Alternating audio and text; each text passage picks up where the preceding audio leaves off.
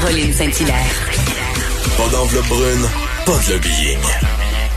Juste la vraie bonne radio, dans les règles de l'art. Cube Radio.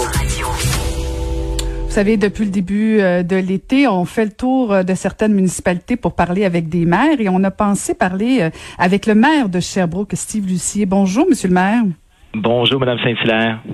Alors, vous êtes en poste depuis 2017, Monsieur le maire, et, je voyais récemment à TVA Nouvelles euh, que euh, vous avez réussi, parce que à Montréal, c'est toujours difficile. Quand on veut faire des choses, là, ça semble toujours difficile, la cohabitation. Et, vous avez euh, fait un genre de bord de mer au centre-ville de Sherbrooke. vous aviez voulu, vous avez voulu répondre un peu, dans le fond, aux problèmes que vivent les commerçants dans le centre-ville, en essayant de dynamiser le centre-ville. Comment ça s'est fait, Monsieur le maire?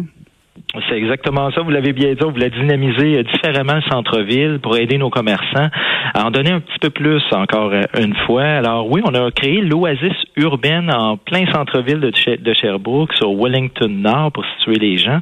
Alors, un artère quand même assez connu à Sherbrooke. Euh, c'est le centre-ville transformé où on a installé bon des tables à pique-nique, des chaises. On a créé, dans le fond, un, nouvel engouement pour attirer les gens directement au centre-ville. c'est une bonne chose. On a mis des mesures d'assouplissement différentes euh, au niveau des terrasses aussi pour qu'ils puissent agrandir leurs terrasses également. Euh, l'installation de chapiteaux permis, affichage temporaire, etc. Ça, c'est à la grandeur en plus de la ville, en plus d'avoir créé, dans le fond, des aménagements spéciaux au niveau du centre-ville. OK, mais là, vous allez, vous allez me dire comment vous avez fait pour que ça se fasse euh, dans, dans, dans, la discipline et pas dans la confrontation, parce que bon, je l'ai été aussi, puis c'est pas toujours facile de concilier euh, les citoyens, ce qu'ils veulent, les piétons, euh, les stationnements, les commerçants. Est-ce que ça faisait longtemps que vous en parliez? Est-ce que c'était dans les cartons depuis longtemps ou c'est arrivé comme ça, puis tout le monde le voulait?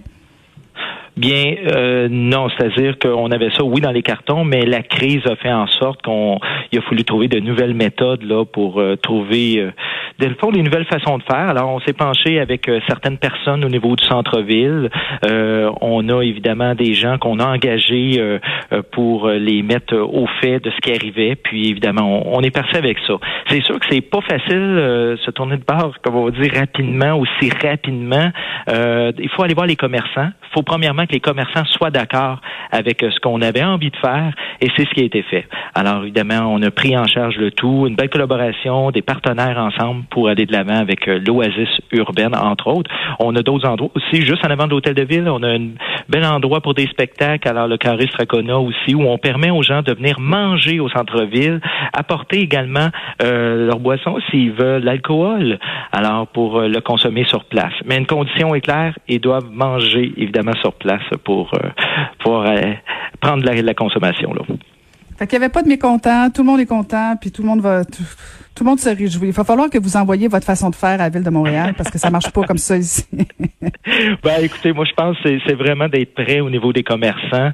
Euh, on a engagé, comme je disais, une personne là pour prendre en charge là, ce contrat-là et ça a été bien fait. Bon, ben tant mieux, tant mieux, tant mieux pour les gens de Sherbrooke. Et là, euh, j'imagine que c'est pas uniquement réservé pour pour les Sherbrookoises, Sherbrookois. Euh, est-ce que vous attendez euh, des touristes au cours de l'été? Oui, en effet, justement, les gens vont pouvoir venir visiter leur centre-ville à nouveau, d'un peu partout. Là. Alors, on invite les gens à pouvoir venir faire un tour en respectant toujours, évidemment, euh, tout ce qui est euh, émis par la santé publique, là, et on les respecte. Alors, euh, aucun problème de ce côté-là. peut venir faire un petit tour, là, venir faire ben, un petit peu partout, parce que j'ai vu d'autres villes aussi qui, qui avaient entamé les, les, les mêmes projets. Là. Alors, c'est une bonne chose. Euh, dites-moi, Monsieur le maire, comment euh, comment ça, ça, se comporte chez vous avec le port du masque? Est-ce que euh, vous avez des, des, gens qui sont réfractaires au port du masque? Est-ce que vous vous applaudissez le gouvernement du Québec sur l'obligation du port du masque? Eh bien, je pense qu'on fait pas ça pour rien. Alors, je pense que la santé publique a mis en place ce geste-là. Bien, il va falloir le respecter aussi. De, tous et chacun, chacune, a une responsabilité à prendre au niveau de la santé, premièrement de nous, la santé des autres aussi. Et il faut penser aussi aux employés de la santé qui ont passé un dur coup là.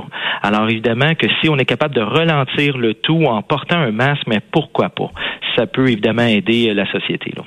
Mais est-ce que les gens de Sherbrooke le portent? Le portaient avant l'obligation euh, Je vois quand même beaucoup de personnes, en effet, le porter actuellement dans certains commerces. Bon, le fait que ça va devenir obligatoire, c'est une chose. Dans les édifices municipaux également, hein, en passant, là. Alors, ça va être un peu partout. Je pense que c'est les lieux fermés euh, à la grandeur du territoire de Sherbrooke, comme partout à travers le Québec. On le faisait déjà à partir euh, de ce samedi pour les notre service de transport en commun. Ça se passe très, très bien sur le terrain actuellement. Alors, je verrais pas pourquoi que ça continuerait pas à bien aller. Et là, là, on va pas le dire. Ça va bien aller. ouais, c'est ça, ça. va être à suivre. Et, dites-moi, Monsieur le maire, euh, on, voit dans plusieurs municipalités déjà préparer les citoyens à une, éventuelle augmentation de taxes due justement euh, au confinement, dû à la pandémie. Est-ce que la ville de Sherbrooke se prépare déjà à augmenter les taxes euh, des citoyens?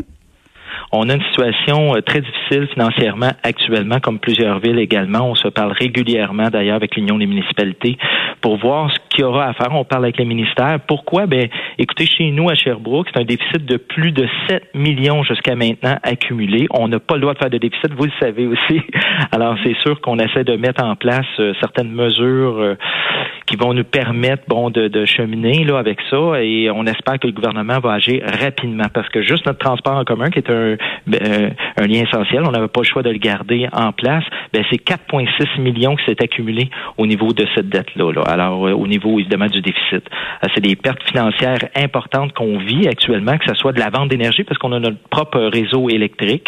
Alors notre propre réseau on pense à des pertes de tout près d'un million actuellement, les amendes, les frais de constat, euh, les droits de mutation également euh, qui sont pas là, ils sont pas au rendez-vous. Même si la construction a augmenté, euh, il y a eu un certain délai avant que ça reprenne, bien c'est tout près de 2,5 millions de notre côté, les ventes de terrain également, et j'en passe, les ventes de permis.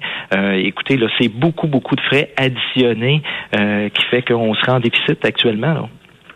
Est-ce que est-ce que c'est au gouvernement du Québec compenser pour pour les déficits des villes selon vous?